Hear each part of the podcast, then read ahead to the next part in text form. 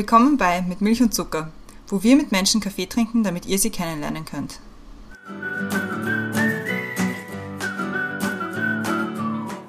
Willkommen zurück bei Mit Milch und Zucker. Neue Woche, neue Folge. Nein, ich habe mir immer noch keine neue Catchphrase überlegt, aber es sind immer noch wir. Mein Name ist Christiane. Neben mir im Fenster ist die Brenda. Hallo. Hallo. Und im Zoom-Fenster unter uns ist unsere heutige Gästin, über die wir uns ganz besonders freuen. Und zwar ist das heute die Barbara Blaha. Hallo. Hallo, danke für die Einladung. Sehr, sehr schön, dass du zu uns gekommen bist. Wir haben jetzt im Vorfeld schon so viel geplaudert, dass wir gesagt haben, ah, schnell aufnehmen, bevor noch irgendwas ungesagt bleibt. Aber ich stelle dich mal vor für alle, die noch nicht ganz wissen, warum wir uns so freuen, dass wir heute mit dir reden. Ich fange mal fast von vorne an. Du hast Germanistik studiert an der Universität Wien, warst dort Vorsitzende der österreichischen Hochschülerinnen und Hochschülerschaft, bist Autorin und man kennt dich wahrscheinlich am ehesten, äh, weil du außerdem die Gründerin bist vom Politikkongress Momentum, vom Think Tank, dem Momentum Institut. Das ist die Denkfabrik der vielen. Und du bist Herausgeberin des dazugehörigen Moment Magazins, ähm, das wahrscheinlich die meisten kennen oder von da, von dort kennen dich wahrscheinlich die meisten.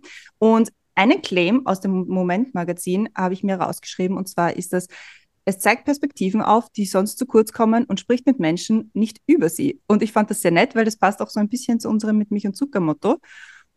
Und warum wir jetzt im Vorhinein schon so viel geredet haben, du bist auch aus Simmering und du mhm. bist in, auch in der Geringer Gasse gewesen und ja. ungefähr dort hast ungefähr dort gewohnt, wo die Brenda jetzt wohnt. Also es gibt sehr viele Überschneidungspunkte. Freut uns auf jeden Fall sehr, dass du heute da bist und dass wir mit dir plaudern können.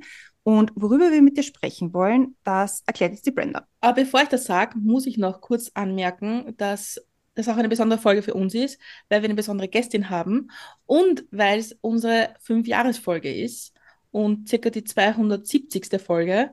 Und wir freuen uns ganz besonders mit dir zu sprechen zu dem Thema, das wir uns überlegt haben. Wie kommen wir zu einer gerechteren Gesellschaft? Das ist ganz einfach. Eins, zwei, drei, fertig, oder? Machen wir das heute? Erledigen wir das?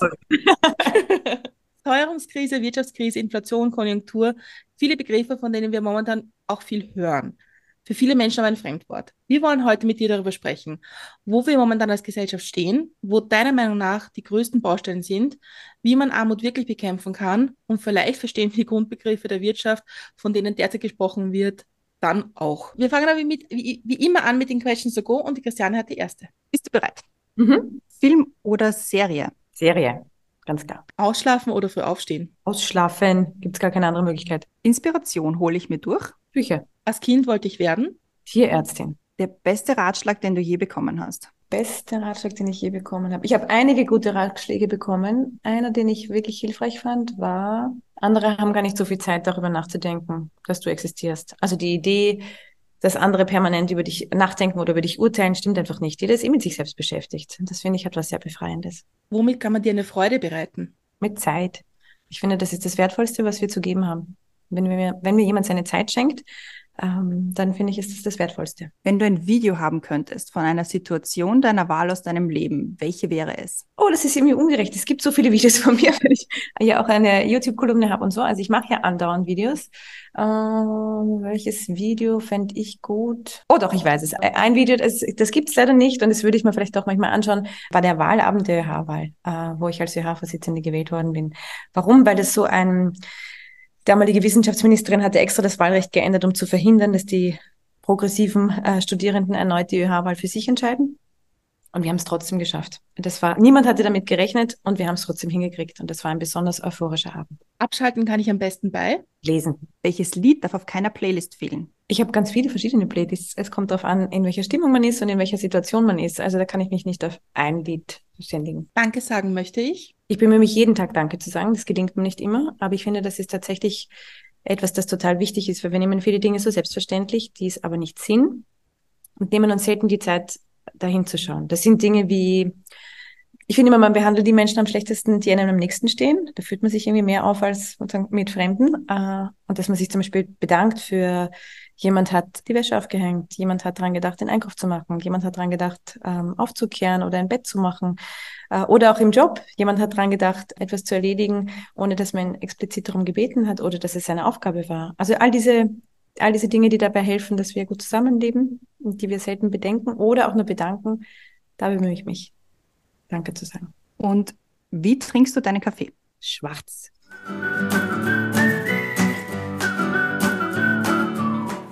Perfekt. Questions to go gemeistert. Sehr gut gemacht.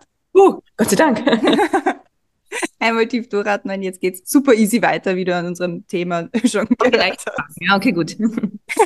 Nein, aber ich stelle dir mal die erste große mit Milch und Zuckerfrage, die da lautet, was ist oder war der beste Kaffee, den du getrunken hast? Weil da geht es ja oft nicht um den Kaffee, wie er geschmeckt hat, sondern eher um die Gesellschaft oder die Umgebung, in der man den getrunken hat. Es gibt ein paar gute Kaffees, die ich in meinem Leben getrunken habe und die sind alle mit speziellen Situationen verbunden, wie du es schon ganz richtig gesagt hast. Das sind Dinge wie man ist auf Reisen und hat was Neues erlebt oder einen besonders äh, speziellen Moment. Ich erinnere mich an, der, der war sicher räudig, äh, den 1-Dollar-Kaffee, den man in New York City auf, in diesen Stra ähm, Straßenwegen quasi kriegt, äh, zum to go quasi. Sicher räudig, aber für mich so ein Moment von ah, Freiheit und Abenteuer und ah, hätte ich nie gedacht, dass ich hier mal lande. Den habe ich sehr gefeiert, diesen Kaffee. Ein anderer Kaffee, den ich immer noch in Erinnerung habe, war der erste Kaffee nach der Geburt meiner Kinder. Mm, ganz gut. Nachdem wir heute so ein, so ein ganz easy Thema haben, das, das wir ja in einer Stunde praktisch lösen jetzt werden, vielleicht fangen wir auch da mal direkt an. an in so Tagen wie diesen, wenn, wenn so viele Leute so viel sagen, wo man manchmal schon runterschlucken muss, ob das jetzt noch ganz normal ist oder nicht, oder ganz okay ist oder nicht zu sagen. Wie viel Kaffee trinkst du da? Ich trinke wahnsinnig viel Kaffee, aber immer nur bis ungefähr 14.30 Uhr. Sonst kann ich nicht mehr schlafen. Also ja, ja, ich bin so alt. Ähm, das heißt, ich trinke so vier Kaffee, manchmal fünf, aber ich weiß, okay, um 14.30 Uhr muss Schluss sein, sonst kann ich nicht mehr. Also das Koffein hält mich sonst wach. Hast du sonst so irgendwelche Coping-Mechanismen, wo jetzt, wir nehmen jetzt auf am äh, 3. Oktober, ähm, wir haben hinter uns ein seltsames Video vom Kanzler, E-Mails, die dorthin geschickt werden, wo sie nicht hingehören. Hast du irgendeinen, irgendeinen Mechanismus in dir, wo du sagst, okay, heute ist recht viel passiert, das mache ich jetzt, um so ein bisschen so zehn Minuten, um runterzukommen, um meine Gedanken zu ordnen? Ich finde, die Frage ist schwierig, weil meine Arbeit ist, genau mit solchen Sachen umzugehen. Das ist ja das, was ich äh, sowohl im Momentmagazin als auch im Moment im Institut quasi tagtäglich mache. Also wenn ein Kanzler ein Video macht, dann bin ich sehr damit beschäftigt, mir zu überlegen, was ist das Haltungsangebot, das wir den Leserinnen und Lesern vom Moment machen können zu diesem Video. Und das muss mehr sein als nur, hm, der Kanzler ist irgendwie blöd, sondern wir müssen ihn einordnen, was ist faktisch falsch oder nicht ganz richtig, ähm, was ist daran moralisch vielleicht zu überlegen oder überdenkenswert und was wäre politisch eigentlich notwendig notwendig, um es anders zu machen. Also diese Art von Haltungsrahmen, das ist dann quasi mein Job, den herzulegen oder, oder herzustellen. Und ich finde, das ist, das ist tatsächlich mein Coping-Mechanismus. Es ist unfassbar befriedigend, und das sage ich in vollem Bewusstsein, was das für ein Privileg ist, einen Job zu haben, wo ich dafür bezahlt werde, dass wenn sich alle aufregen, ich sagen kann, mhm, und ich werde dafür bezahlt, dass ich mich aufreg. Wisst? Also ich kann das kann es dann ins Internet sagen und andere Leute sagen, super. Und dafür kriege ich am Ende des Monats ein Gehalt. Das ist ja ein unfassbares Privileg, weil es ärgert ja die allermeisten da draußen. Also ich glaube, eine ähm, so breite Rückmeldung auch auf Videos, die wir machen, haben wir selten bekommen, wie jetzt die letzte Woche, äh, weil das über quasi alle, alle, alle Bevölkerungsgruppen hinweg Leute wirklich empört hat. Die müssen das alle unbezahlt am Feierabend irgendwann rein sagen. Äh, und ich werde mir da, ich werde dafür bezahlt, mir zu überlegen, was wäre eine gute Antwort auf den Kanzler. Also von dem her, glaube ich, brauche ich hier inhaltlich keine Coping-Mechanismen, sondern habe eh dieses super Privileg. Äh, wenn es manchmal sehr stressig ist oder ähm, wirklich viel äh, passiert und es drunter und drüber geht, was sind Dinge, wo ich auch mal runterkomme am Abend, also quasi nach der Arbeit. Das wären dann eh so Dinge wie zum Beispiel Lesen. Äh, und ich finde, was einen auch wahnsinnig runterholt, äh, sind Kinder. Weil denen ist wirklich völlig wurscht, was heute los war. Ich finde, es gibt wenig Momente, wo man so sehr in der Gegenwart ist und sein muss, wie wenn man kleine Kinder hat. Ich finde es total interessant, dass du das beschreibst, dass, dass du es einordnen kannst und dass du das, das was passiert, irgendwie ähm, deine Wut auch sagen kannst oder, oder erklären kannst, weil ich hätte dich noch nie als wütend, also ich habe das, erlebt das nicht. Ich erlebe das immer als sehr besonnen und denke mir mal, aha, ich finde es irgendwie cool, dass man auch so reagieren kann auf Videos, sagen wir mal so. Ja, aber ich finde, das, äh, das ähm, beschreibt ganz gut das Privileg, das ich habe, ne? dass ich eben die Möglichkeit habe, zuerst kommt die Emotion und dann habe ich aber die Zeit, weil eben, ich werde dafür bezahlt, äh, mich hinzusetzen und zu sagen, gut, wie geht das mal in Ruhe? Was kann ich anbieten an Haltung und an Haltungsrahmen auch anderen über die Emotion hinaus? Weil ich finde, die Emotion, das ist die erste Reaktion, das ist diese Empörung, das ist das Einfachste. Das, das spüren wir eh alle. Dafür braucht es nicht mich. Dafür braucht es keinen Think Tank, dafür braucht es keine Zeitung. Das, äh, die Empörung ist sowieso da. Die Frage ist, was machen wir mit der Empörung? Und gehen wir mal, äh, gehen wir mal der Sache auf den Grund. Was empört uns denn daran? Weil in dieser ganzen Emotion kommen wir ja selten quasi in das Detail runter, um wirklich nachzuspüren, was ist denn das, was uns so wirklich aufregt? Was ist denn da der eigentliche Skandal? Und deshalb bemühe ich mich natürlich, das schon danach runterzubrechen und das äh, mit weniger Emotion zu präsentieren, äh, weil ich mir die Zeit auch nehme, dann äh, das ein bisschen quasi runterzukochen und den, den Dingen auf den Grund zu gehen. Aber ich glaube, das ist mit ein Grund, warum das Momentmagazin so gut funktioniert und auch so viel Reichweite hat, weil das was ist, wofür Leute total dankbar sind. Und die, äh, die Videos von letzter Woche zum Beispiel, ich habe hunderte Nachrichten von Leuten gekriegt, die mir geschrieben haben, Ma, danke, das ist genau das, was ich nicht gedacht habe, aber von dem ich gewusst habe, ich soll es denken. Also, äh, das finde ich ist immer das schönste Kompliment. Also wenn Leute sich dafür bedanken, dass man was in Worte gefasst hat, wo sie selbst noch nicht mal wussten, dass sie es denken, aber dann spüren, das stimmt. Genau so ist es. Weißt du, ich meine? Ja, aber man könnte jetzt sehr gemein sagen, das macht Herbert Kickel auch auf eine andere Art. Na, weil der spielt ja mit den Emotionen. Ja, eben, aber das ist, das, das ist ja genau das Problem, glaube ich, heute. Genau, aber der, ähm, der, die Frage ist, geht es darum, dass man quasi Empörung hochkocht oder geht es darum, dass man der Empörung auf den Grund geht und an ihre Substanz geht und die Fakten dahinter quasi prüft? Das würde ich als meine Aufgabe begreifen.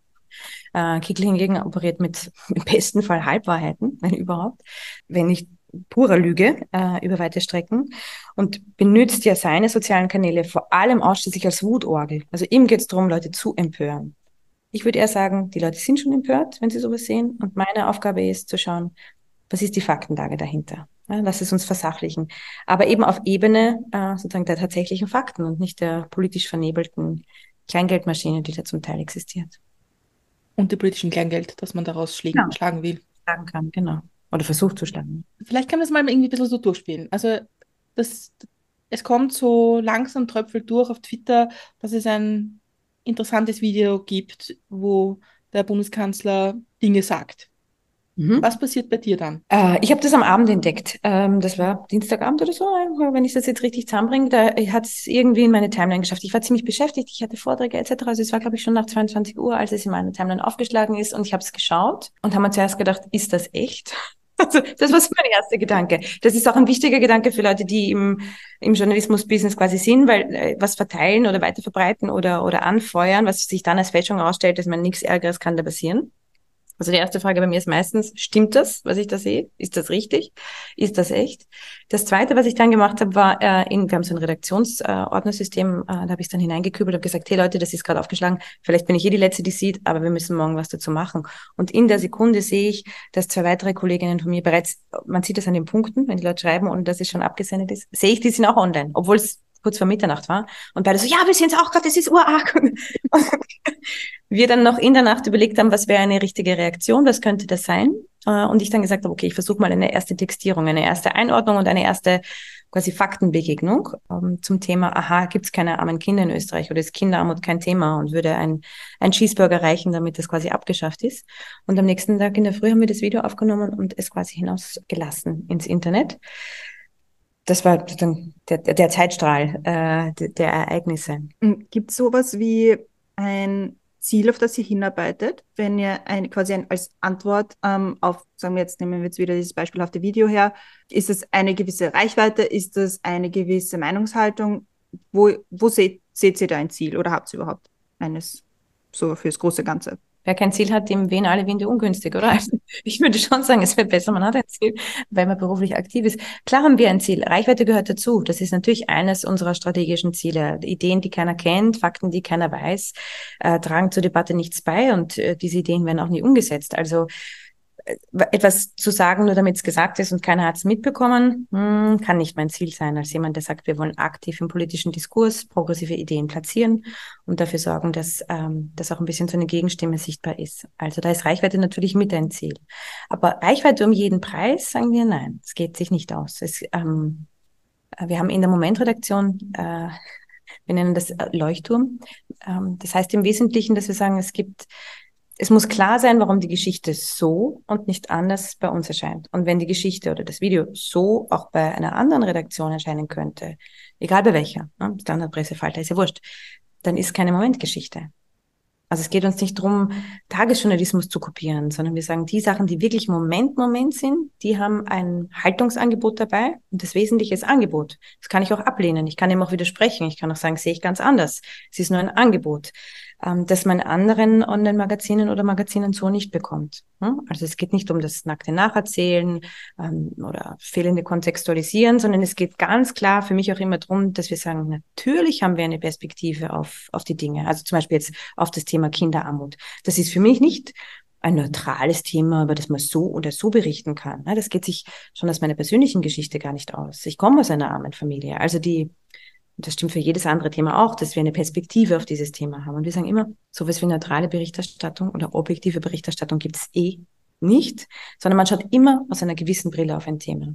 Wichtig ist nur, dass man transparent macht, was die Brille ist.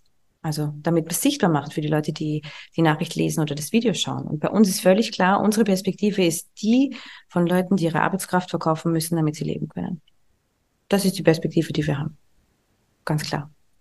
Andere Institutionen haben eine andere Perspektive. Die wenigsten machen es aber transparent. Das, dieses Video ist natürlich ein gutes Beispiel, was gerade aktuell ist. Wenn man, wenn man, wenn man sieht, dass der, der Bundeskanzler steht hin und sagt, 1,40 Euro, ein Hamburger, Kinder, Kinderarmut, Essen, warmes Essen ist erledigt. Was ist so die Antwort, die ihr gegeben habt? Nämlich für Leute, die es jetzt nicht noch nicht gesehen haben, über was sollten wir beim Thema Kinderarmut tatsächlich reden, zum Beispiel? Ich finde, das wichtigste Takeaway bei dem Thema ist, dass wir uns klar machen, Armutsbekämpfung ist institutionell, nicht individuell. Also, dass sich ein Bundeskanzler hinstellt und sagt, die Mutter soll den Hamburger kaufen, die ist ja trotzdem arm. Damit löst sie genau gar nichts. Und das ist genau der Punkt, der hier, der mich auch quasi so ein bisschen moralisch so mit aufregt dass wir so tun, als wäre Armut ein individuelles Problem. Aber in einer sehr reichen Gesellschaft, die vor allem deshalb reich ist, weil sie arbeitsteilig funktioniert, ist Armut kein individuelles Problem. Das ist strategisches politisches Versagen. Wir könnten uns locker leisten, Kinderarmut abzuschaffen. Wir könnten eine Kindergrundsicherung einführen.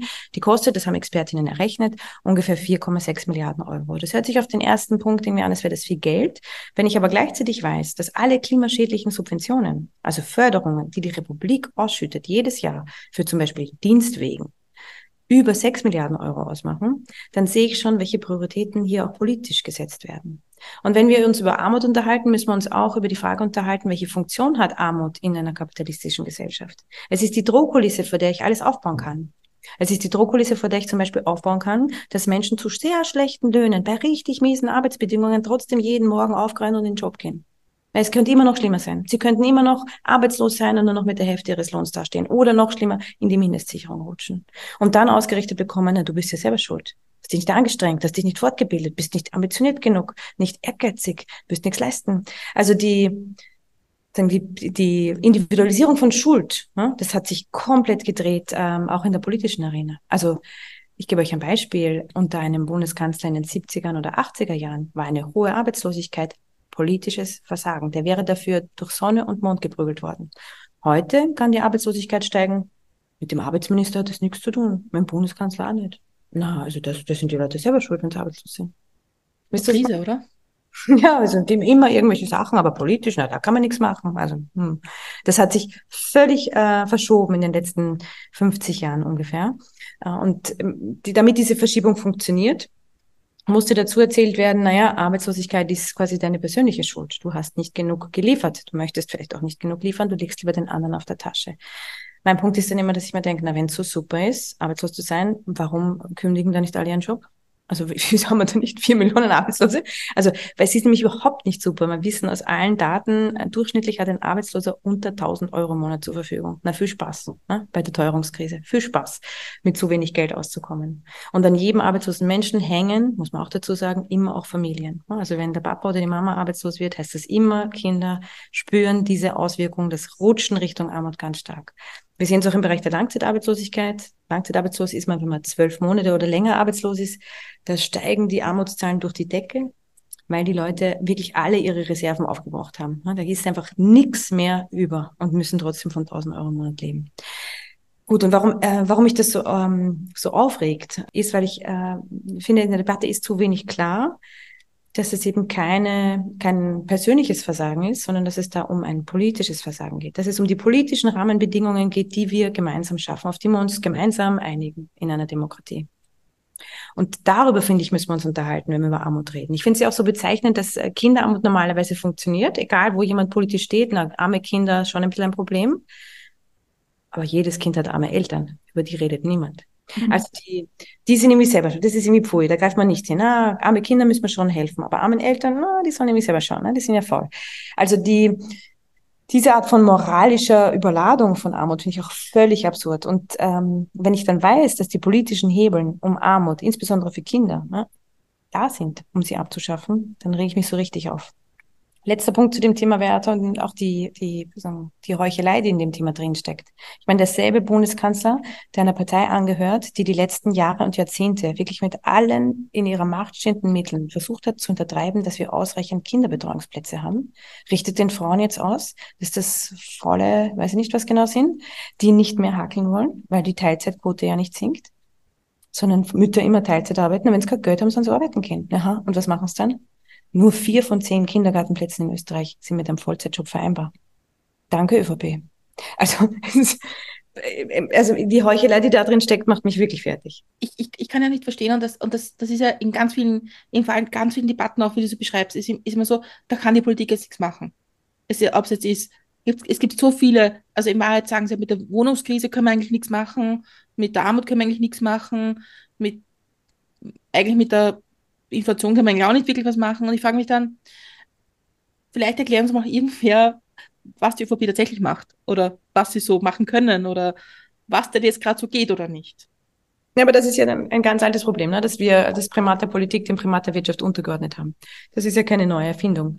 Das heißt, die Politik zieht sich zurück auf ein absolutes Minimalfeld, passt auch sehr, sehr gut zur quasi großen Übererzählung, äh, weniger Staat, mehr Privat. Der Staat kann ja auch nichts, ja? der kann nicht wirtschaften und der kann auch nicht verwalten und insgesamt ist er irgendwie unnötig und er will nur Geld und völlig sinnlos. Also diese Übererzählung ist ja genau die, vor der wir uns jetzt seit sicher 30 Jahren, zumindest seit ich politisch irgendwie denken kann, äh, bewegen deswegen, alles, was irgendwie staatlich daherkommt, ist auf jeden Fall irgendwie, hm.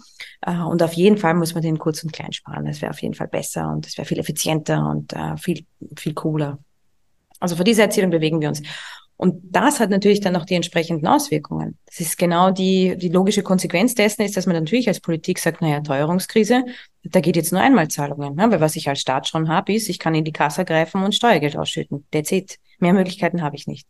Das ist besonders perfide, weil wir sehen, dass rundherum in ganz Europa die allermeisten Länder sehr wohl in den Werkzeugkoffer gegriffen haben, um der Teuerungskrise zu begegnen.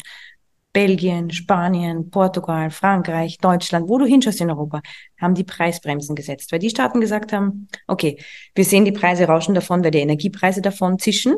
Stichwort Ausbruch Ukraine-Krieg. Was machen wir? Wir versuchen überall da, wo wir können, die Preise unten zu halten. Das geht nicht überall, weil Unternehmen setzen Preise, wie sie wollen. Aber es gibt Bereiche, wo wir staatlich intervenieren können. Äh, Spanien hat zum Beispiel gesagt, okay, wir steigen mal auf die Mietpreisbremse. Wir Mieten dürfen einen gewissen Prozentsatz äh, an Teuerung nicht übersteigen. Das war in Spanien drei Prozent. Portugal war auf zweieinhalb Prozent, wenn ich es richtig im Kopf habe. Frankreich war, glaube ich, bei dreieinhalb Prozent. Also die haben gesagt, okay, mehr als so sollen Mieten nicht steigen. Da legen wir einen Deckel drüber. Andere Möglichkeit war, wir deckeln die Strompreise, wir deckeln die Gaspreise oder sie gehen in die öffentlichen Verkehrsmittel. Ne? Spanien hat zum Beispiel gesagt, okay, alle Öffis kostenlos. Ne? Das dämpft die Preise, weil die Leute müssen das Geld für Öffis nicht mehr ausgeben macht total Sinn und ist noch dazu klimapolitisch eigentlich sehr klug, dass die Leute sich gewöhnen, Öffis zu fahren, weil es gerade wirklich günstig ist, viel günstiger als Autofahren, wenn die Ölpreise so hoch sind und damit die Benzinpreise hoch. Also wir sind rundherum in Europa hat es eigentlich ziemlich gut funktioniert. Von allen westlichen EU-Staaten hatten wir über Monate, über Monate die höchste Inflationsrate, weil unsere Regierung keine einzige Preisbremse gesetzt hat. Keine einzige. Die Strompreisbremse von letzten Dezember kam viel zu spät und war viel zu schwach, weil sie sie so, so hoch angesetzt haben. 180 äh, pro Kilowattstunde. Hm, interessanterweise, alle Energieversorger sind jetzt auf 180 pro Kilowattstunde. also genau an der Oberkante der Bremse. Hm, dieser Freimarkt funktioniert super. Na gut, jedenfalls die, ähm, die fehlenden Preisbremsen haben dazu geführt, dass unsere Teuerungsrate so hoch war. Und jetzt ganz aktuell stehen wir vor der großen Schwierigkeit, dass wir jetzt in Lohnverhandlungen reingehen oder bereits drin sind, seit letzter Woche ja, wo die Arbeitnehmerinnen selbstverständlich sagen, naja Leute, wir fressen jetzt seit 18 Monaten die hohen Preise, natürlich müssen die Löhne jetzt nachziehen. Insbesondere, wenn wir in die Daten schauen und dann sehen wir, in den letzten zwölf Monaten haben die Unternehmen da gibt es Daten von der österreichischen Nationalbank, von der Europäischen Zentralbank, von diversen Instituten in ganz Europa, wo sie schauen, woher kommt denn diese hohe Preislast? Und dann sagen sie, na hallo, die Unternehmen haben über ihre Energiekosten hinaus noch was draufgesetzt, weil eh klar, die Leute lesen momentan, alles ist teuer, teuer, teuer, teuer, teuer. Das heißt, sie weichen nicht aus, sondern schlucken die Grot irgendwie. Das heißt, die hausgemachte Inflation in dem letzten Jahr in Österreich war zu zwei Dritteln getrieben durch die Gewinne der Unternehmen. Und da stehen jetzt die Arbeitnehmer und sagen, naja, hallo, jetzt muss ich aber meinen Lohn, musst du jetzt mitziehen, ja, weil sonst geht's ja nicht. Und dann sagen die Unternehmer, aber jetzt ist ja wirtschaftlich schwierig. Ja, das ist ja so, da ist jetzt nichts mehr da, da können wir jetzt nichts mehr machen. Also die Inflation abklären, das, das geht jetzt gar nicht. Das heißt, wir müssen jetzt alles über die Lohnpolitik lösen, wo andere Länder viel klüger gesagt haben, wir steigen auf die Preisbremsen, dann zieht uns die Teuerung nicht so davon und die Löhne müssen nicht so stark mitsteigen, weil die Teuerung viel geringer ist. Da haben wir in Österreich wirklich, wirklich, wirklich ähm, verschlafen, was man hätte tun sollen. Verstehst du, also wenn wir, ich, ich fange mal ganz von vorne an. Wir kommen ja alle drei aus Simmering. Ähm, da ist die Frustrationsgrenze sehr hoch, würde ich mal sagen. Also wurscht, ob man jetzt schon 20 Jahre dort ist, fünf Jahre, was kriegt man einfach mit. Verstehst du das, wenn die Leute sagen, es interessiert mich eigentlich überhaupt nicht mehr, ähm, Politik, ich lese das nicht mehr, ich schaue keine Nachrichten mehr, ich informiere mich nicht mehr weiter, weil man kann eh nichts ändern. Verstehst du den Ansatz? Sicher verstehe ich den. Der ist auch total rational. Der ist besonders rational für Menschen mit wenig Einkommen. Das sehen wir in allen Daten aller westlichen Industrienationen, dass Menschen je nach Einkommen weniger politisch äh, interessiert sind. Und je weniger äh, Einkommen sie haben, desto weniger oft gehen sie wählen. Das ist ein signifikanter Unterschied, auch in der Frage von, hast du die Möglichkeit oder glaubst du, äh, Politik beeinflussen zu können. Wir haben uns das auch angesehen in einer ganz großen repräsentativen Umfrage für Österreich, es uns interessiert hat, wie so die Stimmung so. Äh, und dann sind da eben so Fragen dabei, wie äh, haben Sie schon einen Nationalratsabgeordneten persönlich getroffen? Und dann sagen die einkommenshohe Menschen, ja, und Einkommensniedrige, na. Also logischerweise ja, gibt es natürlich auch eine, ähm, äh, eine, einen Unterschied in der Frage von, zu wem habe ich denn überhaupt Zugang? Und äh, ganz relevant in dem Kontext ist ja auch die Frage von, wer repräsentiert mich denn überhaupt? Also ich finde es so bezeichnend, dass wir einen Nationalrat haben in Österreich, wo genau ein Arbeiter drin sitzt. Aber wir haben 22 Prozent Arbeiter und Arbeiterinnen in der österreichischen Gesellschaft. Die sind aber nicht im Parlament vertreten. Das Parlament ist ja eigentlich ein Beamtenparlament, wenn man es genau nimmt. Also die, die größte Gruppe ist ja, eine Beamten, ist ja die Beamtengruppe. Wenn du die Lehrer und Lehrerinnen als Beamten dazuzählst, dann würde ich sagen, stimmt also wir haben einfach auch einige, die aus dem, als, quasi als Lehrkräfte da hineingehen, was aber zum Beispiel mega über, äh, was fast noch stärker überrepräsentiert ist als die Beamtenschaft, äh, sind die Unternehmen. Wir haben nur 11 Prozent Unternehmer oder Selbstständige im Land. Im Parlament sitzen aber jenseits der 20 Prozent. Wir haben ja schon noch eine, eine Krise der Repräsentation, muss man ganz klar sagen. Und wenn niemand, der wie ich ist, niemand, der wie ich spricht, niemand, der so ausschaut wie ich, im Parlament sitzt, dann haben die natürlich nichts mit, äh, mit mir zu tun. Und die zweite Sache, die wir aus allen Umfragen wissen, ist, dass Leute mit wenig Einkommen sagen, äh, und ich finde auch das ist rational, ihr Leben ändert sich nicht. Ihr Leben ändert sich nicht durch die Frage, wer da oben jetzt gerade das Sagen hat oder wer in der Regierung sitzt. Es gibt statistisch signifikant, und das haut da wirklich das High over, signifikanten Zusammenhang zwischen, was wollen Einkommensstarke, also sprechen Sie sich für oder gegen Pensionserhöhungen aus, für oder gegen Mindestsicherung, für oder gegen solche Sachen. Ja? Dann siehst du, was die Reicheren wollen, wird umgesetzt. Und was die Einkommensschwächeren wollen, wird nicht umgesetzt. Stimmt noch, je mehr Einkommensschwächere was wollen, desto weniger wahrscheinlich wird's Politik. Also es ist rational von den, von den Einkommensärmeren zu sagen, na, der Laden ist nicht für mich gebaut, der ist nicht für mich gemacht und der arbeitet nicht für mich. Es ist einfach wahr. Es stimmt. Das ist exemplarisch die Energiepreisdebatte. Also mhm. Erst in der Nationalratssitzung wurde darüber diskutiert, dass ja eigentlich kein Energieunternehmen die Preise senkt, nämlich senkt, wie sie am internationalen Markt derzeit sind. Und dann sagt die SPÖ zur ÖVP, na, ihr macht das nicht. Die FPÖ sagt, ihr macht alle irgendwie nichts. Die ÖVP sagt, ihr macht das in Wien nicht. Und die Grünen sagen gar nichts. Und am Ende passiert aber für, für niemanden irgendwas. Mhm. Und da ist halt immer die Frage, sägt sich die Politik nicht selbst den Ast ab, auf dem sie sitzt, nämlich den Glaubwürdigkeitsast. Natürlich, natürlich hast du eine Krise der Demokratie oder der repräsentativen Demokratie, wenn immer, mehr, äh, wenn immer weniger Menschen zur Wahl gehen. Das würde ich schon so sehen. Ich glaube, es ist noch nicht so weit, dass sie das Gefühl haben, sie sind so richtig in Gefahr Gefahr. Also das, glaube ich, ist noch nicht ganz angekommen. Was wir aber natürlich auch in zahlreichen Umfragen sehen, ist, dass der Wunsch nach autoritärer Führung dem starken Führer, was auch immer, tatsächlich immer stärker wird. Was mich dabei in dem Kontext fast noch mehr besorgt, also mich besorgt natürlich alles, aber was mich fast noch mehr besorgt ist, dass wir uns wirklich anschauen können, wie sich große bürgerliche Volksparteien radikalisieren. Also im Sinne von, und ich finde, ich finde, es wird viel zu wenig diskutiert, auch in Österreich wird es viel zu wenig diskutiert, was eigentlich rund um Sebastian Kurz, um die ÖVP rund um Sebastian Kurz alles los war.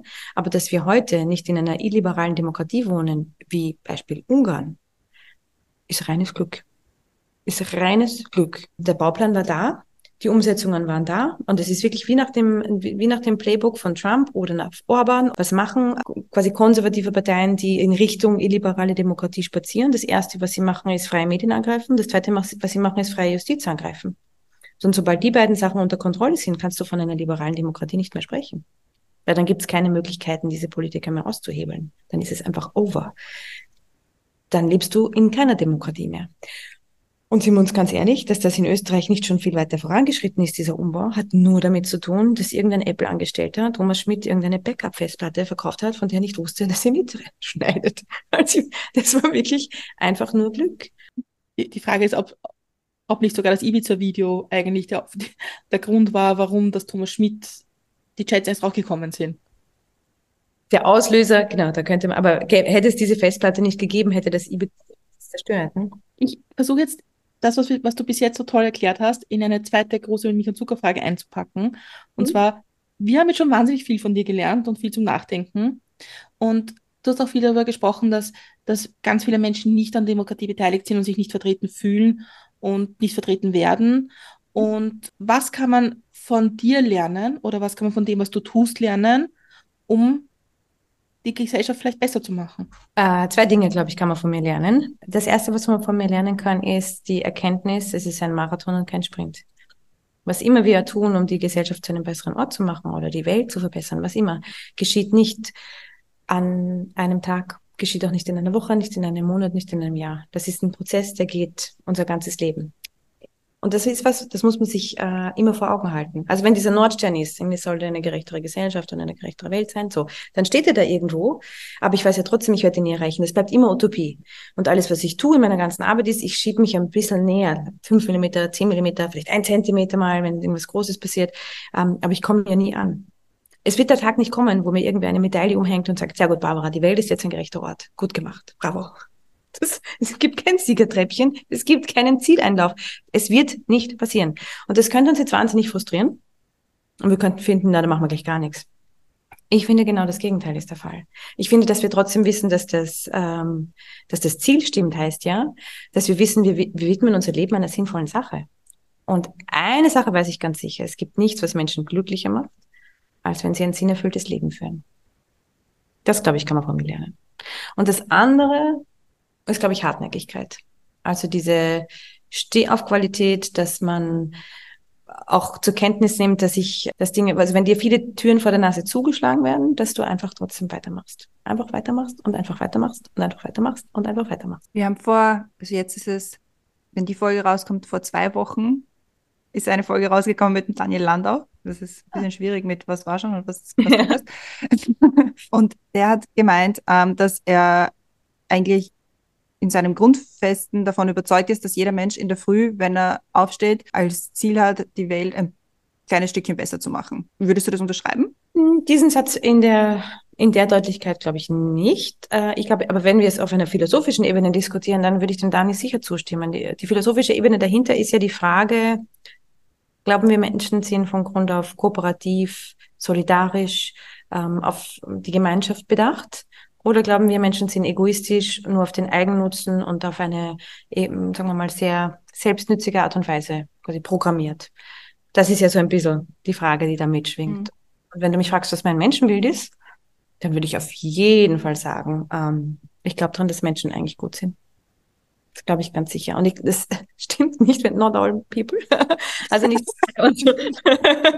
nicht für alle und zu jeder Zeit. Äh, aber ich glaube, kein Kind kommt auf die Welt und sagt, haha, jetzt möchte ich wieder der werden und tausende Menschen ausbeuten. Also das ist, ähm, man ist Produkt seiner Umgebung und seiner Umwelt und seiner Sozialisation. Und ähm, ganz generell glaube ich auf jeden Fall, dass wir als Menschen, ja, so als ganz generell biologische Lebewesen, eigentlich äh, darauf programmiert sind, dass wir kooperieren. Ich finde ja auch, dass man das in so vielen Dingen merkt. Also wenn ich mir denke, was wir aus äh, sozialpsychologischen Studien wissen, ja, wann, wann fühlen Menschen, dass sie äh, einen, einen guten Job gemacht haben? Dann sind das, äh, wissen wir aus allen Umfragen, Menschen fühlen sich dann am wohlsten, sind dann, sind dann am glücklichsten, wenn sie anderen helfen. Also in diesem sehr altruistischen Ich helfe dem anderen steckt immer auch ein Selbstzweck, weil es macht uns glücklich. Wir fühlen uns gut. Äh, das muss man in der Deutlichkeit auch sagen, äh, damit man sich das ein bisschen auch ähm, herholt und sich dran erinnert. Das ist das eine. Das andere, was wir aus allen Arbeitsmarktdaten äh, kennen, die Menschen, die ihre Jobs am längsten und am gernsten und am glücklichsten machen, sind Menschen, die wissen, ihr Job hat einen Sinn. David Graeber hat sich das mal angesehen. Er hat diese große Studie gemacht zum Thema Bullshit-Jobs. Also auch wenn du sehr gut bezahlt wirst ähm, und einen körperlich nicht anstrengenden Beruf hast und mit viel Urlaub und vielen Privilegien ausgestattet, aber wenn du leider zuständig bist für, weiß ich nicht, irgendwelche Zielmarkenerreichungen, wo du vor allem Berichte schreibst und du weißt ganz genau, wenn du morgen tot umfallst und diese Berichte schreibt keiner mehr, niemand merkt es auch nur, dann gehst du heim und fühlst dich nicht gut. Also wir fühlen uns dann gut, wenn wir das Gefühl haben, unser, unsere Arbeit macht Sinn. Und Sinn macht unsere Arbeit dann, wenn sie anderen nützt. Davon bin ich echt überzeugt. Glaubst du, dass Menschen, die die jetzt politisch aktiv sind und die dieses politische Umfeld gestalten, das wir jetzt kennen und im großen Teil nicht sehr schätzen, würde ich mal sagen. Glaubst du, dass die mit der Intention in die Politik gegangen sind, um genau das zu machen, um es besser zu machen? Ich glaube, dass unser politisches System, wie wir es kennen, einige Schwachstellen hat. Die erste Schwachstelle, die ich mal identifizieren würde, wäre, äh, es wurde von Männern gebaut. Das ist selten gut, wenn Männer allein was bauen. Man muss sich echt mal vor, Ort, also vor Augen halten, dass wir unsere demokratischen Systeme gebaut haben, als Frauen aktiv und passiv vom Wahlrecht ausgeschlossen waren. Und das zeigt sich bis heute in Details. Ein Beispiel, sowas wie Mutterschutz ist nicht vorgesehen für Politikerinnen.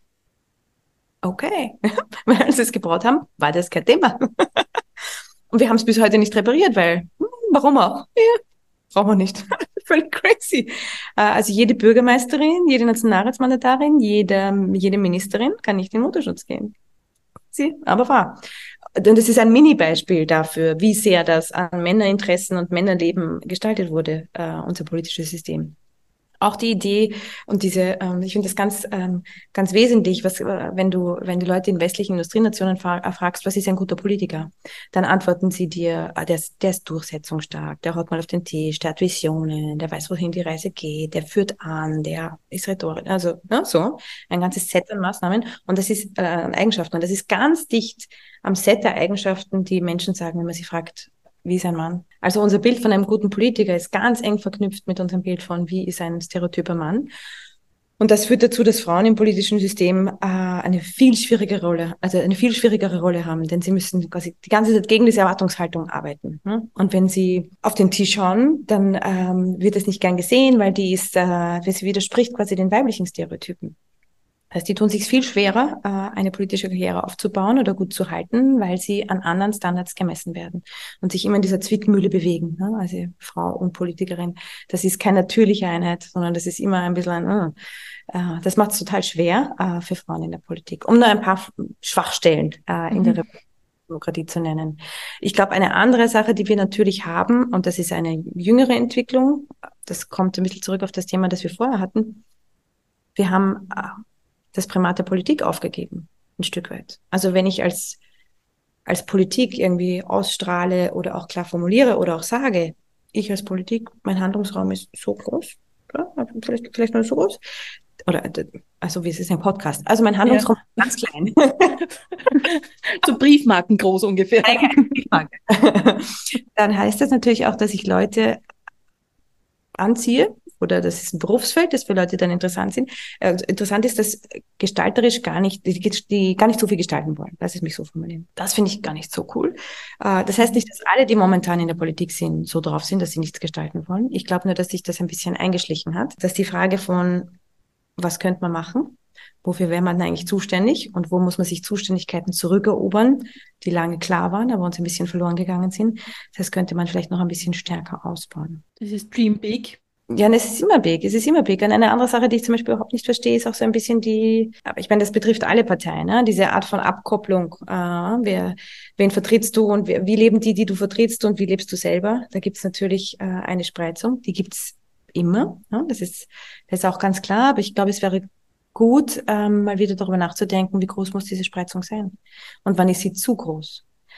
Ich glaube, es ist kein Zufall, dass die Grazer Bürgermeisterin LKK äh, und ihr Team rund um die KPÖ ziemlich populär sind, weil die zum Beispiel klar sagen, wir haben eine Gehaltsgrenze und die liegt da, wo Facharbeiter, Facharbeiterinnen auch aufhören, weil mehr brauche ich nicht. Ich habe mir gerade nämlich als Frage aufgeschrieben, glaubst du, wäre es gerechter, wenn Politiker und Politikerinnen weniger verdienen würden? Gerechter für wen? Ich finde, Gerechtigkeitsfragen lassen sich nie absolut mhm. lösen, sondern es ist immer eine Frage einerseits der Perspektive und andererseits des Vergleichs. Eigentlich ist unser Parlament oder unser Nationalrat als Berufsparlament gegründet. Die Idee ist, das machst du nicht hauptberuflich. Die Idee ist, du hast den richtigen Beruf und machst es halt on the side oder halt auch ähm, das hat sich halt recht ad absurdum geführt. Äh, viele der, der Mandatarinnen äh, verlassen ihren Beruf, sind karenziert in ihrer eigentlichen Rolle, zum Beispiel wenn sie als Beamten arbeiten und machen quasi nur äh, Politik. Das heißt, da hat es kein Update gegeben. Also wie sie es mal gebaut haben vor über, über, über 100 Jahren und wie es heute gelebt wird, das passt nicht mehr ganz zusammen. Gleichzeitig finde ich es auch nicht super, wenn wir sagen, Politiker sollen und Politikerinnen sollen jeden Nebenberuf machen können. Ich finde es nicht toll, wenn ich dann sehe, äh, und das ist übrigens ein gutes äh, Thema. Wir sehen viel zu wenig Nebeneinkünfte von Politikern und Politikerinnen. Sie sind zwar verpflichtet, es zu melden als Abgeordnete des Nationalrats, aber nur in Kategorien. Und die Kategorien sind riesig, also über 10.000 Euro. Okay, du bist in der Kategorie über 10.000 Euro. Was hast du? Verdienst du eine Million oder 100.000? Also, wisst du, ich meine, es ist so, keiner weiß es. Und vor allem erfährst du auch nicht, äh, wer die Auftraggeber sind. Das finde ich aber schon relevant. Also ich würde gern wissen, wer aller Redeaufträge übernimmt oder Auftritte oder Beratungshonorare einsteckt oder ich weiß nicht was genau. Also da, da haben wir ein Transparenzproblem in der Frage der Nebeneinkünfte. Da müssten wir viel klarer sagen, wer ein öffentliches Amt hat, muss alles offenlegen. Also wirklich alles, alles, alles, alles, alles. Das fände ich schon recht selbstverständlich und andere Länder machen das ja auch, zum Beispiel Schweden. Ich wollte noch ein bisschen zurückkommen auf dieses Primat der Politik und der Politikerinnen und der Politik als System in Österreich. Weil das sind ja zwei Punkte, die mich ja total wahnsinnig machen in jedem Wahlkampf oder vor jedem Wahlkampf ist, wir müssen den Leuten zuhören. Wir müssen mit den Leuten wieder reden und damit wir wissen, was sie denken. Das ist halt ziemlich genau wahrscheinlich sechs Monate vor der Wahl und dann ist vorbei. Und das Zweite ist, dass wenn man draufkommt, dass im Parlament doch ein bisschen weniger Frauen sitzen, dann überlegt man sich, na, was könnte man machen, damit das für Frauen interessanter ist?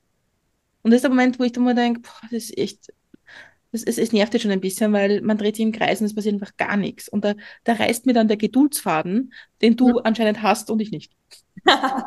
Na, weiß nicht, ob ich so viel geduldiger bin. Äh, ich glaube, ähm, das Gute ist, ich weiß, es wäre einfach zu lösen. Die Frage der Frauen im Nationalrat oder auch auf anderen Ebenen wäre ganz einfach zu lösen über Quoten. Ich finde, das ist äh, das französische Beispiel hier besonders schön. Die haben das auch lange diskutiert, den auch drauf kommen, hm, die Frauen, die wollen das nicht, interessieren sich nicht, die findet man nicht, wir finden keine Frauen so. Und dann hat der französische Gesetzgeber aber gesagt, wir machen das jetzt anders. Wir machen das wie folgt. Wenn ihr nicht 50-50 der Herz habt auf euren Listen, dürft ihr zur Wahl nicht antreten. Und auf einmal geht's. Schau her, sind alle da, die Frauen. Zack, irgendwie aufgetaucht. Vom Mond gelandet, ich weiß nicht. auf einmal. also ähm, wir wissen, es geht. Ja, es, wir wissen, es geht, was wir aber auch aus Frankreich wissen. Und das finde ich eine besonders lustige Geschichte. Bevor sie diese harte, du darfst nicht antreten, Regelung eingeführt haben bei, auf kommunaler Ebene, hatten sie eine, naja, mach 50-50 oder du zahlst Strafe. Alle haben Strafe gezahlt. Alle. Alle. Also wenn, wenn du ihnen irgendeinen Schlupfloch gibst, sie nehmen es. Es kann richtig teuer sein. Das waren keine Larifari-Strafen. Das waren wirklich viele Francs, die da bezahlt, Euros damals schon, die da bezahlt wurden. Sie haben es trotzdem alle gezahlt. Und erst als klar war, du machst es oder du bist nicht dabei, dann ging's. In Boston haben, haben sie es ja noch ein bisschen mehr gemacht. Da mhm. haben sie nicht nur eine Frauenquote eingeführt, sondern auch eine Jugendquote. Mhm. Also, weil da haben sie, das muss schon noch eine gewisse Prozentzahl im Parlament unter dem, ich weiß jetzt nicht genau, wie es jetzt ist, aber es war schon auch klar darauf hin, es muss auch eine Vertretung sein, die dem der Alterspyramide im Land entspricht. Ja. Was ich auch für eine nicht uninteressante Variante halte. Das ist eh gar nicht uninteressant. Ich bin mir nur noch gar nicht, ich kenne die Zahlen jetzt nicht auswendig für das österreichische Parlament. Ich wäre noch nicht ganz sicher, ob wir in der Alterspyramide stimmen, weil wenn, also wenn die Alterspyramide sagt, wo sind die Leute, die 70, 80, 90 sind, sind im Parlament nicht vertreten. Auch ein Problem in Wahrheit, ja? Also die, die sind einfach gar nicht da. Also wenn, wenn du die Alterspyramide als Ganzes nimmst, muss man einfach mhm. sagen, dass du nach unten schauen musst, ja nach oben schauen. Und ganz wesentliches Thema, äh, und das ist wahrscheinlich noch wichtiger als das Parlament nach Alter sortieren, äh, ist, dass wir uns einmal über die Frage unterhalten, wer alle in diesem Land wohnt und nicht wählen darf.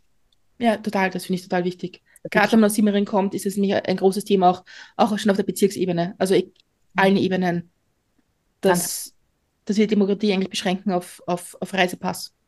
Mhm. Und in Wirklichkeit ist es ja nicht nur der Reisepass, sondern es ist, wenn man es genau nimmt, ja eigentlich eine Frage von auch ein Stück weit Einkommen. Ne? Wir müssen einfach klar sagen, wir haben das strengste Staatsbürgerschaftsrecht von ganz Europa. Und klar ist, damit ich es überhaupt kriegen kann, die Staatsbürgerinnenschaft, muss ich ein gewisses Einkommen nachweisen. Und wir haben Berufe, wo ich Vollzeit netto zu wenig verdiene, um die Einkommensgrenze zu überspringen. Das heißt, eine Kindergartenpädagogin, die halt nicht die Staatsbürgerinnenschaft hat, kriegt die Staatsbürgerinnenschaft auch nicht. Verdient zu wenig. Darf einfach nicht mitmachen. Also das ist wirklich krank. Wirklich mhm. verrückt. Und ich glaube, das ist auch ein, ein historisch großer Fehler der Sozialdemokratie, hier nicht viel früher sich diesem, sagen wir mal, ein bisschen rechtspopulistischen Mainstream entgegengestellt zu haben. Denn das heißt im Wesentlichen, dass jetzt in progressiveren Parteien, also jenen, die ein klassisches Wählerklientel Leute sind, die hakeln gehen, ja, es geht ihnen halt jetzt aus. Weil die Leute, die hakeln, ganz klassischen Jobs machen, als Arbeiter und Arbeiterin, sind die alle nicht wahlberechtigt. Darf ich da kurz eine Frage stellen? Es, siehst du das zum Beispiel als deine, als, als deine oder eure Aufgabe als Institut, genau so etwas Menschen zu erklären und sagen, es geht jetzt nicht um Parteipolitik, es geht jetzt nicht um, welche Wählergruppe jetzt gerade wo ist, sondern es geht darum, der Zustand unserer Demokratie ist folgender und das wäre der Ausweg. Siehst du das, ist das so, würdest du das so beschreiben? Das ist mit ein Auftrag, ja. Ich, Gott sei Dank haben wir ja haben wir ein paar, also wir schauen ja nicht nur auf die Wirtschaft, sondern wir sagen ja, okay, es interessieren uns Themen wie Wirtschaft besonders, aber Politik im Generellen auch. Und die Frage der Demokratie ist eine ganz, äh, eine ganz wesentliche, weil das sind die Rahmenbedingungen dafür, wie wir unsere Interessen auch in Gesetze gießen können. Also es kann man nicht wurscht sein, wie da die Spielregeln sind. Und dass wir da versuchen, mit, äh, mit Fakten aufzuklären, das ist tatsächlich Auftrag des Momentmagazins, ja. Wir haben jetzt während dem Gespräch eigentlich schon eine ziemlich große Checkliste an, ähm, wenn wir die Dinge ändern, dann wäre es eigentlich ein bisschen besser und ein bisschen gerechter im Parlament und generell ähm, für uns in der Gesellschaft. Glaubst du, es gibt irgendwie so einen Ansatz, wo man sagt, okay, wenn wir da jetzt anfangen, so im Kleinen, dann kommen wir irgendwann dorthin? Äh, ich glaube, wir haben die Liste der Dinge, die man machen müsste, damit es ein bisschen geht, noch lange nicht fertig. nein, nein, nein, nein, eh nicht. Ja, das ist mal das Erste. Also halt die steuerpolitisch noch ein paar sehr gute Ideen auch. Aber abseits davon glaube ich, dass äh, es wichtig ist, dass Leute, die sich in irgendeiner Weise äh, für diese Themen interessieren und für den Zustand der Welt interessieren, dass die sich auch nochmal herholen, dass es zwei Dinge braucht. Äh, erstens, man muss sich organisieren. Ohne Organisation funktioniert es nicht. Also nur für sich selber im stillen Kämmerchen sitzen und sich über die Dinge ärgern, wird die Welt nicht zu einem besseren Ort machen. Man muss tatsächlich aus seiner Wohnung oder seinem Haus oder seinem Zimmer oder wo immer man sitzt hinaus und Gleichgesinnte finden, sich mit denen verbünden und anfangen, politische Arbeit zu machen. Nur dann schiebt man die Dinge. Davon bin ich echt überzeugt. Also ohne politische Organisation kein sozialer Fortschritt. Und ob das eine NGO ist, eine Bürgerinitiative, die Gewerkschaft, der Nachbarschaftsverein, der Elternverein, äh, wurscht, ist mir egal. Also da alle Möglichkeiten, gründe deine eigene Organisation, ist mir egal. Ich glaube, dass die Frage der Organisation entscheidend ist für, dass du es durchhaltest, dass du anfängst, Mehrheiten zu organisieren. All diese Dinge funktionieren ohne Organisation nicht. Das ist das eine. Das zweite, von dem ich überzeugt bin, ist, wir schieben so, wir schieben nur im Millimeterbereich. Auch das muss klar sein. Also die, die Krux ist, man muss aushalten, dass es überhaupt nicht spektakulär ist, was man tut. Es ist null glamourös, politisch aktiv zu sein. Ist es nicht. Es gibt kein Scheinwerferlicht, es gibt keinen roten Teppich, ähm, es gibt kein Blitzlichtgewitter normalerweise. Es gibt äh, die, die harte Arbeit, dass man jeden Tag aufsteht und wieder dieselben Dinge argumentiert, die man am Tag davor und am Tag davor und am Tag davor auch schon argumentiert hat. Ein bisschen wie täglich größtes Murmeltier. Man wird jeden Tag besser, wenn man argumentiert, das schon aber man macht es jeden, jeden Tag. Man schiebt Millimeter für Millimeter für Millimeter, Gespräch für Gespräch für Gespräch für Gespräch. Das muss einem klar sein. Und wenn man beides macht, kriegt man was hin. Ich stelle dir mal die dritte große mit Milch und Zucker Frage. Und zwar ist das, was bringt dich zum Lachen? Hm. Menschen. Menschen lachen, aber eher auf eine gute Art. Ich selber glaube, dass ich gar nicht so lustig bin. Und ich tue mir manchmal schwer damit, Ironie zu erkennen. Da ziehen mich meine Freunde und Freundinnen manchmal damit auf, dass ich Dinge für bare Münze, also ich, ich verstehe es wörtlich, wo es gar nicht wörtlich gemeint ist. Ne? Gab schon einige lustige Missverständnisse. Das bringt mich zum Lachen. Ich habe, ja, lustige Menschen. Bringt die Politik manchmal zum Lachen? Ja, Galgenhumor äh, muss man da manchmal haben. Also das schon, ja, dass man dann gemeinsam drüber blödelt und sich lustig macht. Äh, ich glaube auch, dass das wirklich wichtig ist, um um die Arbeit gern zu machen. Ich glaube auch, dass man Arbeit, also man muss Spaß haben an der Arbeit, wenn man politisch aktiv ist. Es muss einem Freude machen. Und ich glaube, wenn man nicht lacht, dann hat man keine Freude. Das heißt, wir hier äh, beim Momentum haben es meistens recht lustig, äh, auch weil ich glaube, dass es total wichtig ist, um, um weiterzumachen, um jeden Tag wieder gern hierher zu kommen. Man freut sich darauf, man sich denkt, oh, es wird heute wieder Lustiges passieren. Ähm, also das ist schon ganz, ganz wesentlich auch im, in unserer Organisation. Es muss äh, Humor ist, wenn man trotzdem lacht, weißt Ja, beschreibt ganz gut. Ähm, mhm. ich habe gerade an den Tag denken müssen, wo das Ibiza-Video ähm, rausgekommen ist und dann eigentlich am Tag danach, wo ich in die Arbeit gekommen bin und meine Kollegin und ich haben uns einfach nur angeschaut und angefangen zu lachen und, gesagt, ha, und jetzt geht es den Bach runter. Also es war ein sehr witziger Tag. Ja, das glaube ich. Das glaube ich, das ja. glaube ich. Wenn man dich immer wieder in so Diskussionen im Fernsehen sieht und wieder dann mit Ruhe deinen Standpunkt erklärst und erklärst, was Sache ist und so weiter, ist es dann, wenn die Kamera aus ist, dass du dann schon manchmal lachen musst und denkst, pff, echt jetzt wirklich? War das jetzt wirklich das, was sein hat müssen heute? Du meinst, dass, weil mich die Journalistenkollegen so nerven oder was heißt du?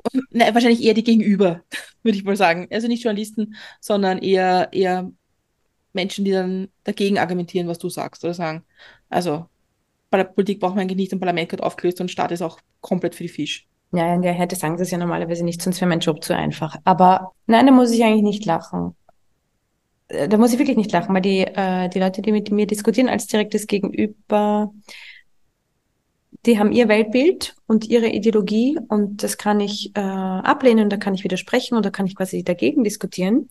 Aber ich tue mir leicht, wirklich leicht damit, ähm, wenn ich weiß, Menschen handeln auf Basis ihrer Überzeugungen. Da habe ich irgendwie ein, ein Sweet Spot dafür, weil ich ja genauso bin. Und auch auf der anderen Seite. Weißt du, wie ich meine? Also da mhm. sehe ich, okay, wir stehen uns äh, da konträr gegenüber, aber wir handeln beide auf Basis unserer Überzeugungen und kämpfen für die Sache, an die wir glauben und von der wir glauben, dass sie richtig ist. Womit ich mir viel schwerer tue, sind Menschen, die das machen aufgrund von Pragmatik, persönlichem Vorteil, äh, Fähnchen im Wind da sein, also wo ich weiß, die machen das nicht aus Überzeugung, sondern nur weil sie sich irgendeine Art von Vorteil erhoffen, politisch, persönlich, ist egal. Oh, da tue ich mir schwer mit, mit solchen Leuten ich mal viel, viel, viel schwerer, weil ich das Gefühl habe, du meinst das nicht ernst. Weißt du, du meinst das nicht ernst. So, das, ähm, das fällt mir viel schwerer. Und manchmal fällt es mir schon auch schwer mit den, äh, mit den Kolleginnen aus dem, aus dem Journalismus.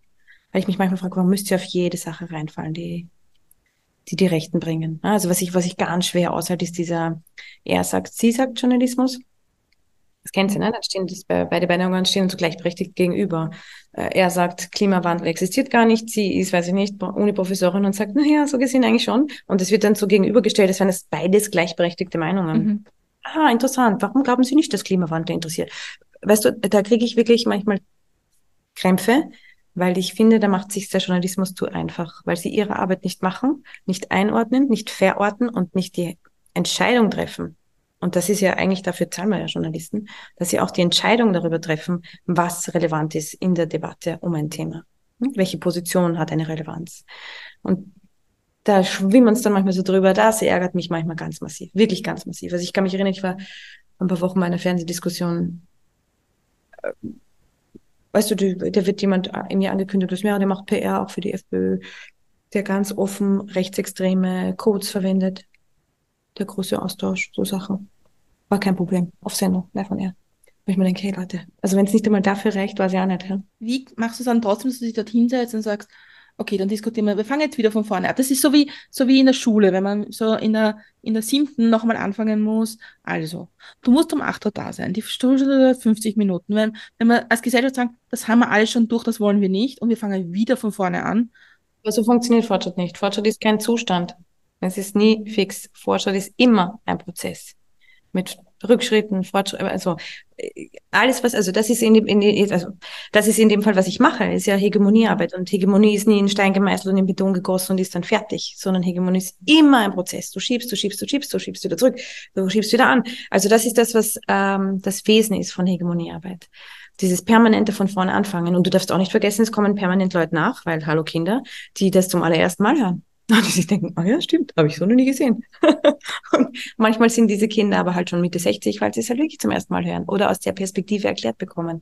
Also die, das darf dich nicht nerven, wenn du politisch aktiv bist, dass du immer wieder an dem Punkt bist, wo du dir denkst, habe ich schon 60 Mal diskutiert. Ich finde sogar, dass das, ich mag es sogar ganz gern, wenn ich das Gefühl habe, ich sage jetzt Dinge wirklich zum hundertsten Mal Ah, weil für mich das Credo ist, wenn es anfängt, mir bei den Ohren rauszuhängen, dann hören es die Leute da draußen vielleicht zum ersten Mal.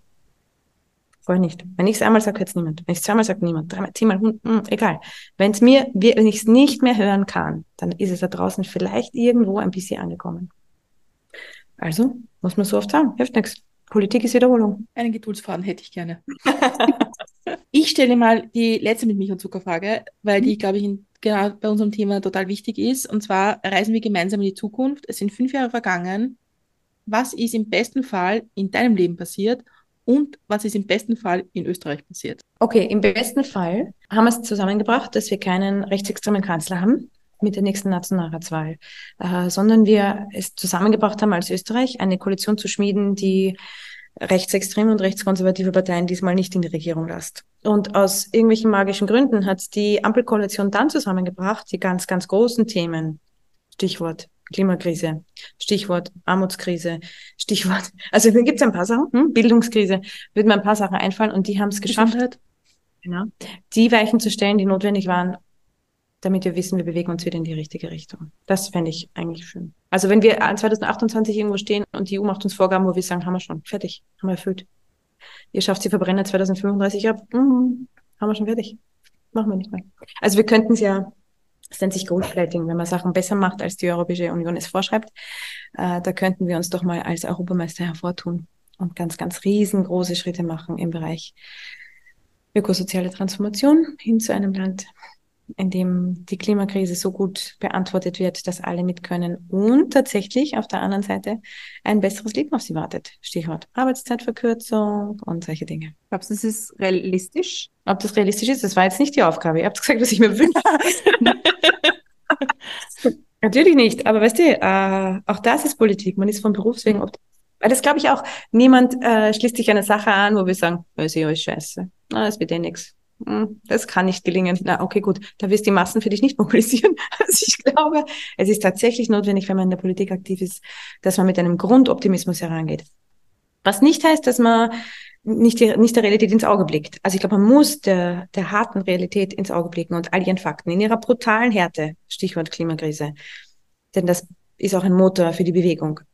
Aber man braucht den Optimismus, dass man was ändern kann, dass man wirksam sein kann, dass man was schieben kann. Wenn dieser Optimismus nicht da ist, wird genau niemand mitmachen. Und wenn niemand mitmacht, schiebst sicher nichts.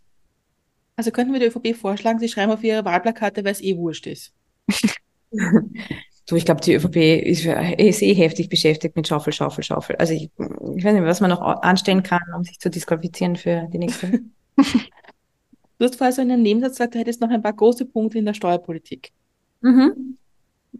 Magst du die vielleicht noch kurz erzählen? Ich damit wir, ich für das Thema, das, das muss ein kleines Thema noch anreißen. Das kleine Thema noch anreißen. Ja, ich finde, eine ganz wesentliche Frage für eine gerechtere Welt wäre auch ein gerechteres Steuersystem. Momentan ist es so, dass von 100 Steuereuros 80 von den Arbeitnehmerinnen und Arbeitnehmern kommen, weil wir hackeln gehen oder weil wir einkaufen gehen. 80 hm, von 100, ja, das ist eine Menge. Es kommen aber nur neun aus dem Vermögen oder aus Unternehmensgewinnen. Drei aus den Vermögen, und sechs aus den Unternehmensgewinnen. Das heißt, wir haben hier so eine arge Schieflage, die deutlich zeigt, ähm, dass wir Arbeit ganz hoch belasten und Vermögen eigentlich gar nicht. Also so gut wie gar nicht. Hier mal ein bisschen umzuschieben, wäre, glaube ich, dringend notwendig, auch weil wir sozusagen aus der Vergangenheit wissen, es war schon mal ganz anders. Wir haben Vermögen schon mal deutlich höher besteuert, auch Unternehmensgewinne haben wir schon mal deutlich höher besteuert. Das waren keine äh, schlechten Zeiten in Österreich. Das waren die 70er Jahre. Ja? Vermögen und Unternehmensgewinne deutlich höher besteuert. Wir sehen auch, dass viele andere europäische Länder das deutlich höher besteuern. Alle internationalen Organisationen, OECD, Internationaler Währungsfonds, EZB etc. fordert Österreich auf, doch bitte endlich im Steuersystem anders zu verteilen, weil es einfach eine unfassbare, ein unfassbares Ungleichgewicht gibt. Da gibt es also dringend was aufzuholen. Und ich finde, wie arg konzentriert äh, das Vermögen ist, ist ähm, ist auch eine demokratiepolitische Frage. Also das Prinzip, ein Mensch, eine Stimme, auf dem unsere Demokratie ja quasi aufgebaut ist, das funktioniert halt nicht, wenn ich unfassbare Vermögen zulasse. Weil die sind nicht Teil des demokratischen Prozesses. Also einer sehr reichen Person ist egal, ob das öffentliche Schulsystem funktioniert. Dem ist auch egal, ob das öffentliche Gesundheitssystem funktioniert. Das braucht er gar nicht. Und es ist ihm auch egal, ob das eine repräsentative Demokratie ist oder nicht, weil wenn sie nicht taugt, ist er weg. Also die, die Frage, wie sehr, sehr reiche Menschen zum Beispiel auch Einfluss haben auf demokratische Entscheidungsprozesse, die stellt sich doch ähm, sehr deutlich. Etwa wenn wir uns anschauen, wem in Österreich die Medien gehören. Das sind zwölf sehr reiche Familien, zwei Banken und die katholische Kirche. Und das ist sozusagen der öffentliche Raum, in dem wir verhandeln, was wir unter Demokratie verstehen. Das ist alles im Besitz von sehr reichen Institutionen oder Menschen. Also hier haben wir eine Imbalance, wo ich das ähm, schon als Demokratin sagen muss, das würde ich mir gerne anders wünschen. Ich finde nicht, dass es äh, so sein kann, dass manche Menschen den Kanzler auf Kurzwahl haben und sich Steuervorteile erkaufen, während die aller, aller, aller, allermeisten Menschen in Österreich, egal ob sie Teilzeitmama sind oder Alleinerzieherin oder Mindestpensionistin, ihren fairen Anteil leisten. Also das geht sich halt auch nur so lange aus in einer Demokratie. Das, ähm, also das zu beackern wäre überfällig, meiner Meinung nach. Mit auch dem Gedanken im Hintergrund, wir haben uns als Gesellschaft so alle gemeinsam auf eine, auf eine Untergrenze geeinigt. Wir haben gesagt, okay, es gibt diese Armutsschwelle und wir wollen irgendwie schon schauen, dass in einem sehr reichen Land wie Österreich da alle drüber kommen. Es gelingt uns eh noch nicht zu 100 Prozent, aber das ist zumindest eine Untergrenze, auf die wir uns verständigt haben. Und da würde ich gerne mal, wirklich gerne mal ähm, demokratisch diskutieren, braucht es nicht auch eine Obergrenze? Wie reich soll jemand sein dürfen? Mit Blick auf die planetaren Grenzen. Also was halten wir aus als demokratische Gesellschaft? Reichen, weiß ich nicht, zwei Milliarden, drei Milliarden, fünf Milliarden? Und um den, um den Diskurs drücken wir uns immer so ein bisschen herum, weil wir uns diese unfassbaren Reichtümer gar nicht vorstellen können, weil das menschliche Gehirn ist für diese Art von Zahlen nicht gemacht. Wir haben kein Verständnis von einer Milliarde. Wir können uns eine Million gerade noch so irgendwie vorstellen, aber eine Milliarde, also die, das Verhältnis können wir uns nicht vorstellen. Wenn du rausgehst auf die Straße und fragst, wie viele Millionen sind eine Milliarde, würden die meisten Menschen falsch antworten. Ähm, ich versuche es dann immer ein bisschen herzuholen mit, mit sagen, einem Vergleich, wo man so ein bisschen ein Gefühl kriegt äh, für die Sachen. Also ich gebe euch ein Beispiel für so einen Vergleich. Äh, der Sohn von Didi Mateschitz hat im Sommer viel geerbt ähm, man weiß nicht genau wie viel, weil wir haben keine Erbschaftssteuer. Das heißt, es gibt nur Schätzungen. Aber nehmen wir mal die konservative Unterkante. Sagen wir, es waren wirklich nur 25 Milliarden Euro. Dann ist meine Frage, wie lange muss eine Kindergärtnerin, die 1700 Euro netto verdient und, weil sie unfassbar sparsam ist und keine Kinder hat, jedes Monat 20 Prozent zur Seite legt, ganz eine brave Sparmaus, wie lange geht die arbeiten, damit sie so viel hat, wie der Sohn von Didi Mateschitz geerbt bekommt? Was würdet ihr meinen? 1000 Jahre wahrscheinlich. 1000 Jahre, guter Tipp, guter Tipp. Ja. Luciana, hast du noch einen Tipp? Oh, ich bin ganz schlecht im Schätzen. Aber ja, keine Ahnung, mehrere tausend. Wahrscheinlich. Ja, da wird man ja meinen. Na gut, die Antwort ist 4,9 Millionen Jahre lang. Ui. Ui. Da gab es noch nicht einmal den Homo sapiens, oder? Also, es ist wirklich crazy. Und das ist, das meine ich mit, wir können es uns nicht vorstellen. Wir können es uns nicht vorstellen. Also es ist so ein, ein Zahlenraum, in dem bewegen wir uns normalerweise nicht und darum haben wir davon kein Verständnis. Das ein bisschen herzuholen ist aber wichtig, wenn ich eine demokratische Debatte darüber führen muss. Und ich finde, die müssen wir führen. Wo ist die Grenze des Reichtums? Wann ist es genug? Ja, und vor allem, warum müssen wir diskutieren, ob ein, ein Kind ein warmes Essen bekommen kann oder ob es nicht doch der Hamburger ist um 1,40, wenn, wenn so viel Geld wenn es so viel Geld gibt, ja. Und wenn so viel, wenn über so viel nicht diskutiert wird und wir diskutieren über das, über die Ärmsten und was man denen noch ein bisschen wegnehmen kann, was noch so geht, ja, und ob die das eh aushalten, aber. Aushalten, ne? Wir machen es einfach. Ich finde, das ist ja auch so ein, äh, das, ja.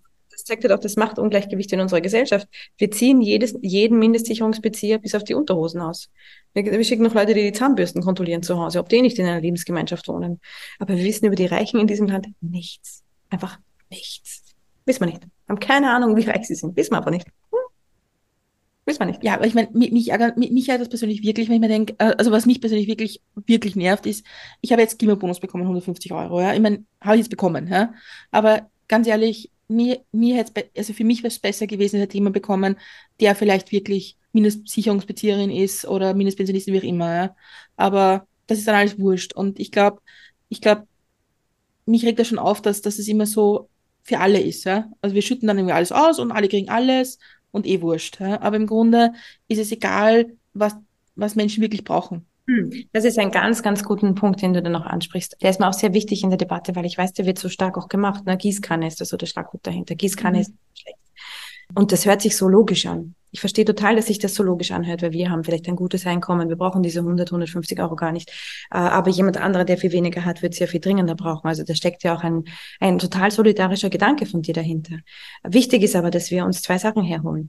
Das eine ist, dass uns klar sein muss, dass alles, was quasi nur an untere Einkommensgruppen geht, muss sagen staatlicherseits äh, dann mit Antragsprinzip funktionieren. Ja, also ich kann nicht, also entweder das kriegen alle oder ich sage, jemand muss kommen, einen Antrag stellen und der kriegt's. Ja? Äh, und das bedeutet, und das wissen wir aus ganz, ganz vielen ähm, wissenschaftlichen Arbeiten, sobald ich was mit Antrag mache, habe ich ganz viele dabei, die nicht beantragen, weil sie nicht wissen, dass es das überhaupt gibt, weil sie die Sprache nicht können, weil sie das Gefühl haben, besser nicht anstreifen, die Behörde nicht nerven, weil sie so gewöhnt sind, schlecht behandelt zu werden von Behörden, dass sie jede Behörde nach Möglichkeit nicht kontaktieren. Also wir haben einen ganz großen Anteil derer, die dann sagen, hole ich mal gar nicht ab. Und ganz viele auch, die es gar nicht checken oder nicht wissen. Das ist das eine. Also die Gießkanne, die, der wischt halt alle auch unten. Das ist ein großer Vorteil von dem Modell. Das zweite ist, und da kommen wir jetzt schon ein bisschen in die Details von, wie funktioniert, ähm, wie funktioniert Verteilungspolitik. Ein Satz, der für alle gleich ist, der wirkt natürlich ge gefühlt ungerecht, ne? weil wieso kriegen die Reichen darum auch die 150 Euro? Aber in Prozent zum Einkommen sind die 150 Euro für jemanden, der sehr viel verdient, nur mini, mini, mini, mini und für unten so viel. Also ganz viel. Ich muss immer denken, dass wir ein Podcast sind. Ja. Äh, also oben ist es nur ganz wenig und unten ist es aber ein ordentlicher Batzen im Prozent zum Einkommen. Das heißt, die Verteilungswirkung von einer Zahlung, die alle kriegen, ist immer zugunsten der geringeren Einkommen. Ich weiß, das ist, das fühlt sich falsch an, aber wir können das in der Volkswirtschaft sehr schön sehen. Deshalb ist auch die Familienbeihilfe eigentlich ein sozial gerechtes Instrument. Natürlich braucht der Millionärsohn oder der, der Millionär die Familienbeihilfe für seinen Sohn nicht. Aber dieser Mini-Netch-Betrag, gemessen an dem, was er sonst an Einkommen hat, weil er, weiß ich nicht, CEO von irgendwas ist, ist so gering, ist 0,0000, dass es wurscht ist. Unten aber ist es 15 Prozent vom Einkommen. Weißt du, ich meine? Und das, ich verstehe es total. Genau, deshalb ist es sozusagen eine verteilungspolitisch positive Maßnahme, eine Gießkanne auszuschütten, positiver als ich mache es über Antrag, wo ich unten bei den unteren 30 Prozent, sagen wir mal, die würde ich erwischen wollen, die Hälfte nicht erwische, weil sie den Antrag nicht stellen. Aber warum kann ich nicht an, an Menschen, die jetzt Mindestpension kriegen oder Mindestsicherung bekommen, einfach nur denen etwas geben? Geht das nicht?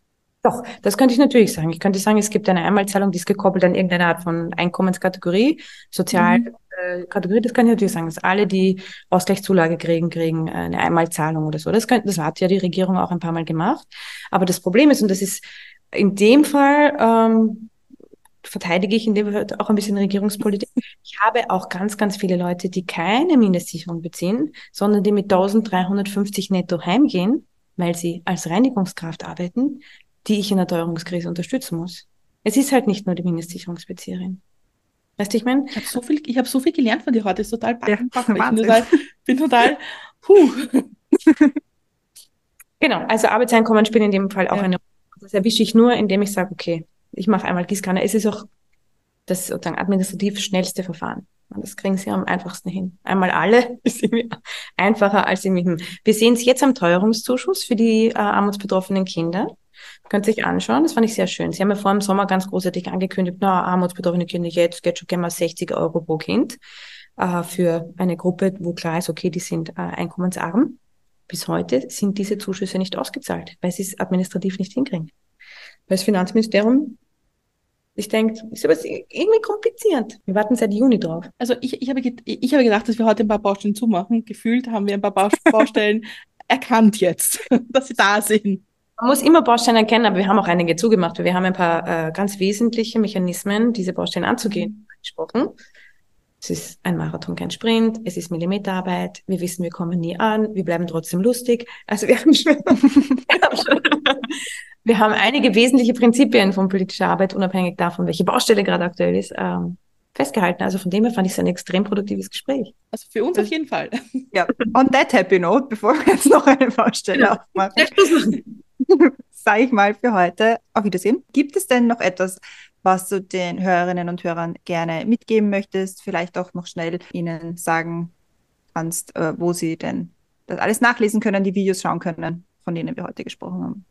Äh, wer sich für meine Arbeit interessiert, kann jederzeit auf Moment.at ganz einfach nachschauen oder noch einfacher, in egal welchem sozialen Netzwerk ihr unterwegs seid, es kann noch so abseitig sein. Wir sind schon dort. Folgt uns auf all den Kanälen. Ich bin jetzt auf Blue Sky. Es gibt kein äh, soziales Netz, auf dem mich meine Kolleginnen und Kollegen nicht sofort anmelden. Also wir sind überall. Folgt uns dort, würde mich sehr freuen. Dann, super was. Mir hat es extrem getaugt, mit euch zu plaudern. Es war wirklich ein angenehmer Abend. Uns auch total. Das bleibt mir nur zu sagen. Vielen, vielen Dank für deine Zeit und für den Einblick in dein Leben und deine Arbeit in Simmering, das sind mir ganz besonders wichtig.